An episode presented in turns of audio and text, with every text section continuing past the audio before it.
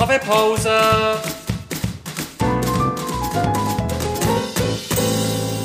Das ist der Podcast Kaffeepause vom Bernischen Historischen Museum. Guten Morgen und herzlich willkommen zu der Kaffeepause.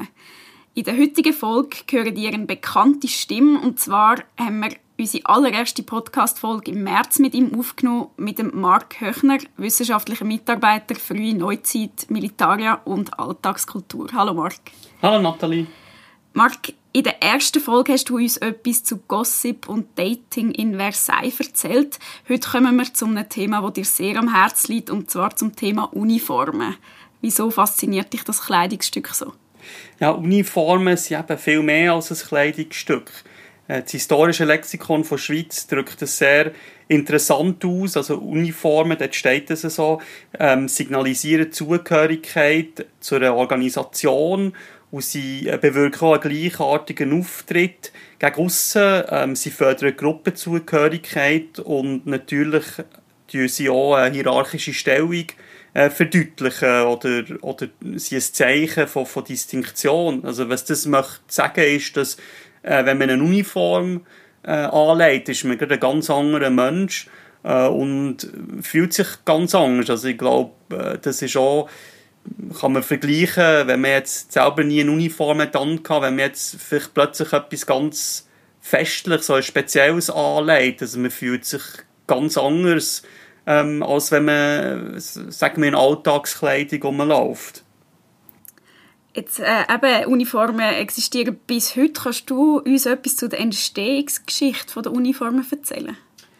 Die Uniformen sie kommen ganz klar aus einem höfischen Kontext. Also Könige oder Herzöge oder sonst hohe Adlige, ähm, die tun als, als allererstes der Hofstaat äh, die Leute, die eng um sie herum sind, mit, mit gleicher Kleidung ausrüsten. Äh, und das dient dazu, ihren eigenen Status festzulegen, zu zeigen, sie, sie sind reich, ähm, die gehören alle dazu. Ähm, es ist halt sehr repräsentativ, oder, wenn die alle gleich gekleidet sind, sagen wir gleiche Farben. Und äh, dann fängt man auch an, die, die Soldaten, die am nächsten beim König oder, oder wer sonst bei einem Monarch sind, mit, mit einer einheitlichen Kleidung auszurüsten. Das sind die Gardentruppen, die Leibgarden. Und dann, äh, so um 1700, fängt man dann auch an, äh, allgemein die Armee mit, mit, ähm, mit Uniformen auszurüsten.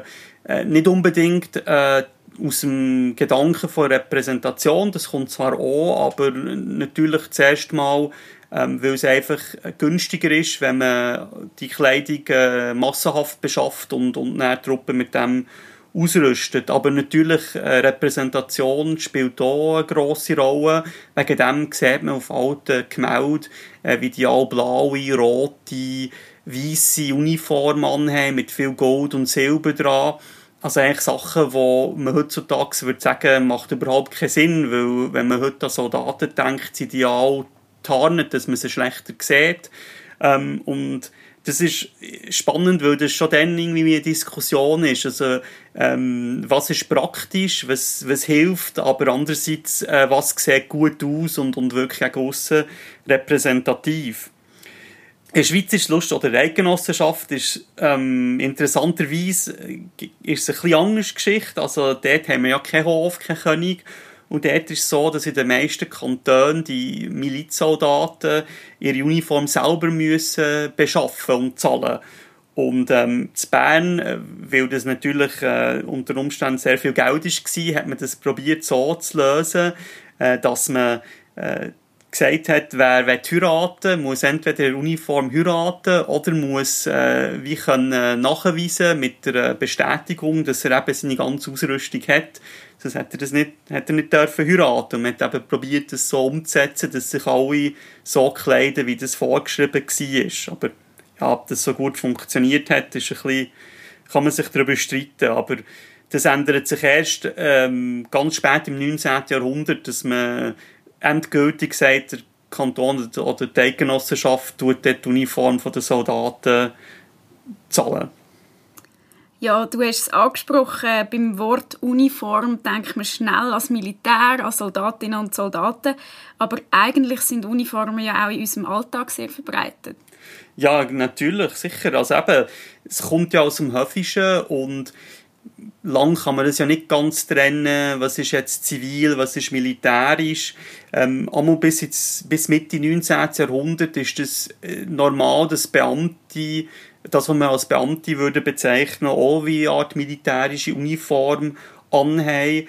Ähm, das kennt man, hat man lang, kennt man heute zum Teil noch, oder hat man lang auch bei diesen Beamten gehabt, die äh, gegen aussen geschafft haben, also Post beispielsweise, die eine Uniform hat, die SBB, wo eine Uniform hat, noch bis heute.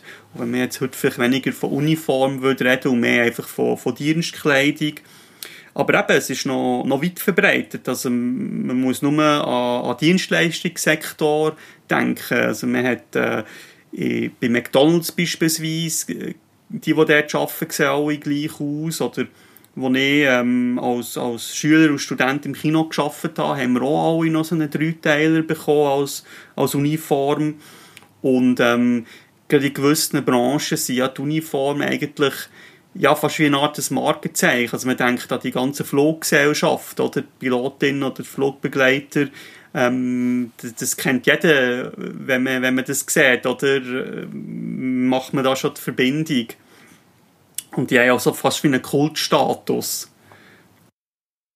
Ja, wie siehst denn du persönlich? Bist du pro Uniform für das Bernische Historische Museum? ja, das hat es ja gegeben bis Ende 1990er Jahre, haben ja die Aufsicht Uniformen getragen. Und wir haben noch eine, äh, so eine Veston von der Aufsicht in ihrer Sammlung. Ähm, man hat es dann äh, abgeschafft, auch weil man gedacht hat, dass das lockerer wirkt. Oder? Das ist ja auch so etwas bei der Uniform, dass da die Wirkung manchmal ein bisschen streng kann sein Ja, ob man das jetzt für die Aufsicht, ob jetzt alle wieder uniformiert ähm, müssen rumlaufen, das ist auch nicht an mir zu entscheiden. Aber ähm, was sicher manchmal vielleicht praktisch wäre, ist für, für die, die, die jetzt, sagen wir, im Depot arbeiten, äh, wenn die irgendeine Art Uniform oder Kleidung hätten zum, zum Anlegen, also mehr als, als, als Schutzkleidung. Ja, nochmal schnell zurück zum Militär. Ich kann mich erinnern, dass das Tarnmuster vom Kampfanzug eine Zeit lang recht hip war. Was hat es mit der Beziehung zwischen Mode und Uniform auf sich? Ja, du sagst es. Also Mode und Uniform oder sagen wir zivile und militärische Mode, die stehen immer im Wechselspiel also, und, und die sich gegenseitig beeinflussen. Also das wäre jetzt dieses Beispiel wäre jetzt, wie das Tarnmuster so die Freizeitkleidung beeinflusst aber äh, auch von den militärischen Uniformen weiss man, dass sie zum Beispiel am 18, Anfangs 18. Jahrhundert plötzlich enger werden, die Ärmel werden weniger weit geschnitten, weil das ähm, in zivilen Mode auch so aussieht. Oder äh, so im Zweiten Weltkrieg herum, äh, übernimmt äh, die Uniform auch wieder etwas aus, dem, aus der zivilen Mode, nämlich statt dass man äh, einen festen Stehkragen hat, hat man dann plötzlich äh, den Revers-Kragen, also den Kragen, den man vom, vom Männeranzug kennt, mit Krawatten, was dann eigentlich etwas sehr ähm, Innovatives war für, für Uniformen.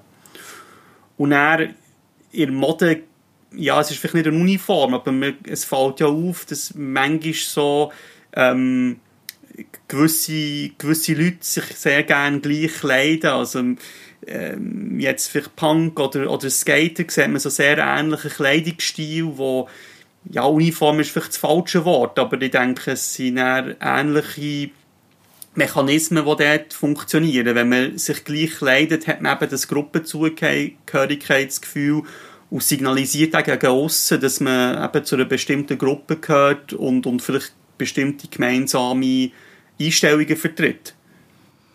Ja, jetzt ein Skater-Outfit findet sich, glaube ich, nicht oder noch nicht in unserer Sammlung, aber doch haben wir verschiedene Uniformen. Hast du einen Favorit? Ja, also wenn ich einen Favorit nennen müsste, würde ich da sicher einen der neuesten Eingänge in unsere Sammlung nennen, nämlich die schöne rote englische Uniform, die man im Moment der Wechselausstellung Homo Migrants kann bewundern kann. Äh, die hat nämlich an einen Berner General, der Abraham Ludwig Karl von Wattenwil, gehört. Der hat äh, so um 1800 im Dienst von England gegen Napoleon gekämpft und wir haben die Uniform eben im Zug von dieser Wechselausstellung geschenkt bekommen. Und sonst, wir haben weniger Uniform, aber äh, doch die ein oder andere Kopfbedeckung zur Uniform in der Dauerausstellung. Zum Beispiel in der Einstein-Ausstellung sieht man da eine preußische Pickelhaube, also das ist die Kopfbedeckung mit so einem Spitz ganz zu, zu oberst. Und das ist auch ein Symbol, also wenn man so etwas sieht, denkt man sofort an Preußen oder Deutschland und hat so das, das äh, aggressive, militaristische Bild vor sich. Aber äh, im 19. Jahrhundert ist das weit verbreitet gewesen. Also es ist nicht nur in Deutschland gewesen, also sogar in den USA hat man solche Pickelhuben oder Helm mit Spitzen, wie es korrekt heisst, ähm, in der Armee trägt. Und ähm, was man auch sieht in Einstein ist, dass dort plötzlich keine ähm, Uniformhüte oder Helme oder so Lederhelme mehr sind, sondern Stahlhelme, nämlich im Ersten Weltkrieg, wo es plötzlich äh, vielleicht ähm, äh, das äh, Ästhetische weniger wichtig wird und es äh, wichtiger wird, dass man äh, die Soldaten kann schützen kann. Ja, genau, du hast es angesprochen. Die Leute, die das interessiert, können das in unserer Dauerausstellung im Einstein-Museum anschauen. Ein Bild von deiner Lieblingsuniform findet ihr auf unserer Webseite unter www.bhm.ch podcast oder noch viel, viel besser, ihr könnt sie einfach in unserer Wechselausstellung Homo Migrants anschauen. An dieser Stelle, Marc, herzlichen Dank für deine Ausführungen. Merci, Nathalie. Euch vielen Dank fürs Zuhören und bis am nächsten Donnerstag um halb zehn zu der nächsten Kaffeepause. Bleibe gesund und bis bald.